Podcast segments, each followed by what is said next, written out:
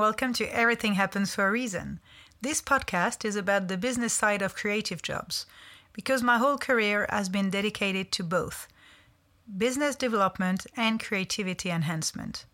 My name is Lili Bonnet, and you can find me on Instagram, L I L I underscore B O N N E T underscore management.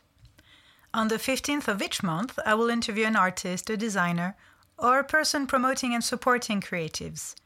We won't actually talk about a creative process, which is fascinating, but it's already been addressed in many different media. We will discuss how they manage, how they promote their work, how the magic operates behind the scenes. Some of them are clients of mine, others aren't yet. They all work in creative industries and do it well. I love who they are and what they do. Enjoy!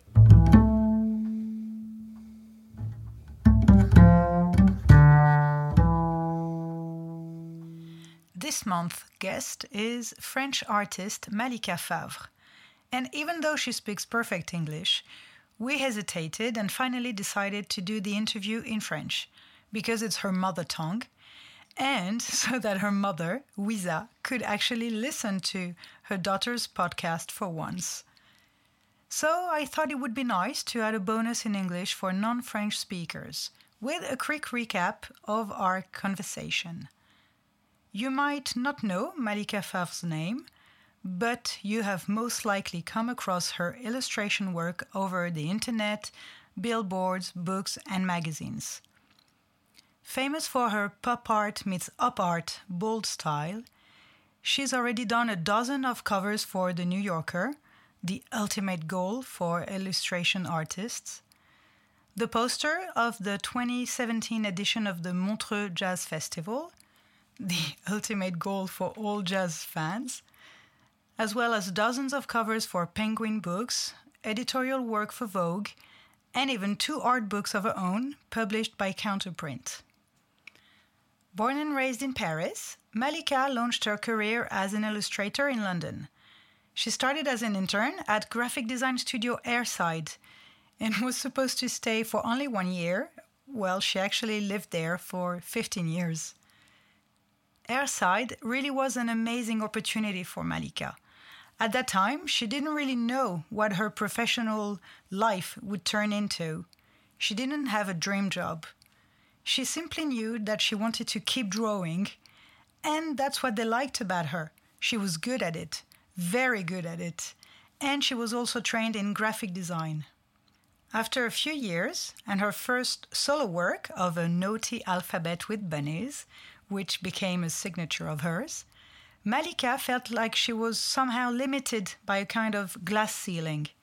There wasn't any turnover in the team since they all felt very comfortable in the workplace and in their jobs, which is a good sign, obviously, but which also means that there was no perspective for her professional development. She was getting frustrated, both financially and creatively. Then she realized that she had compiled enough personal work to show her own style and that it could be worth trying to go for it. She says, quote, This was the first time I actually considered becoming an illustrator and that I had to give it a try. So I quit my job at Airside with six months' notice, which was way too long.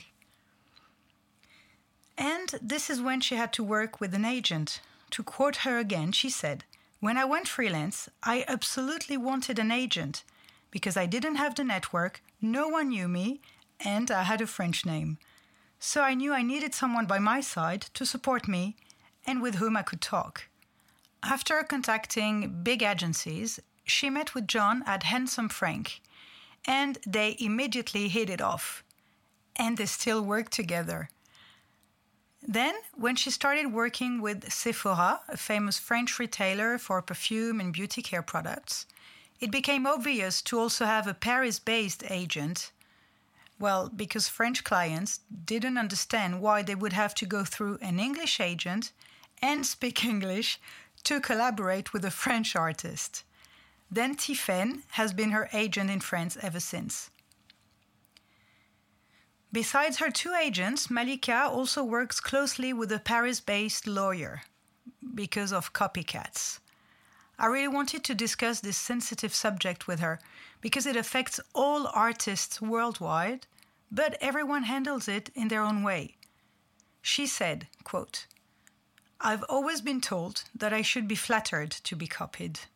But honestly, I never took it as a compliment.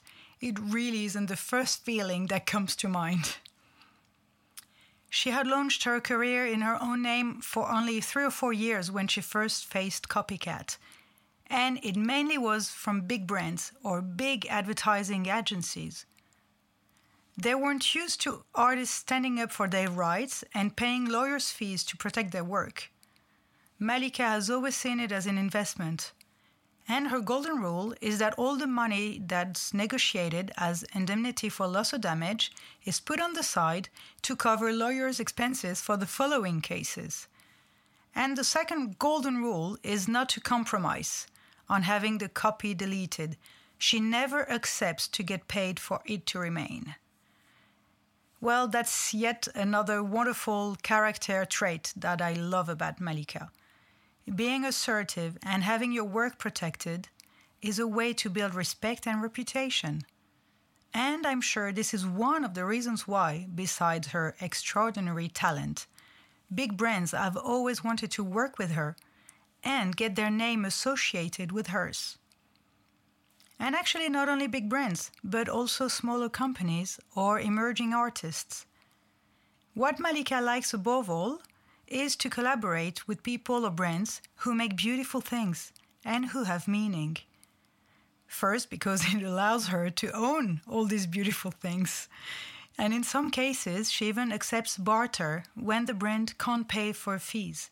She even jokes about getting paid in wine bottles because she loves wine, but would never do a collab with a beer brand because she hates beer. We also mentioned her collaboration with French artist Alice Roux, who's based in Brussels.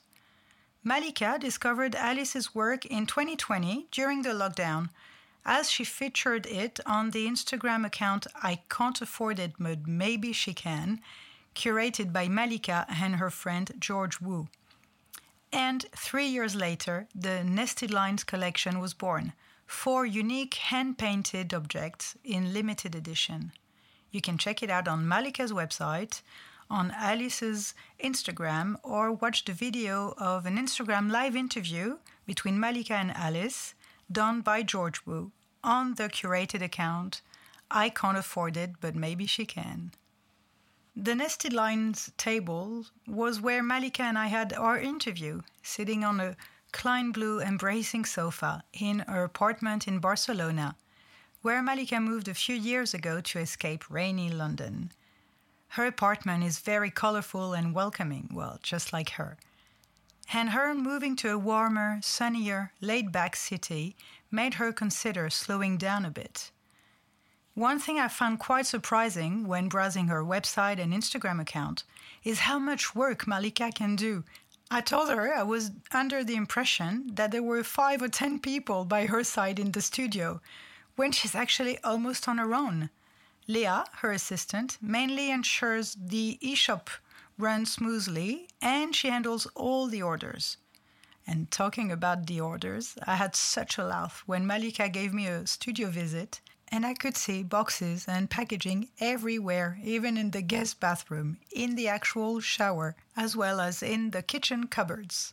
Working with Leah allows Malika to ease the workload and to manage her time in a better way.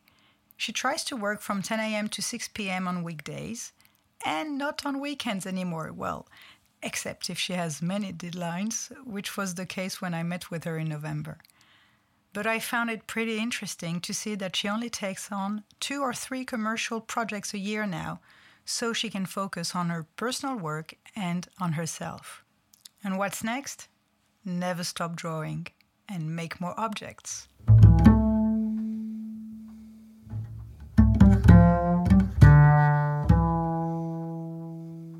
Thank you for listening. I do hope you enjoyed it. Please feel free to share, to spread the love, granted with five stars on Apple Podcast, and post your comments on your favorite platform or on Instagram. Stay tuned for the next episode, a new guest on the 15th of each month, a bonus, or a solo once in a while. And until then, keep in mind that everything happens for a reason.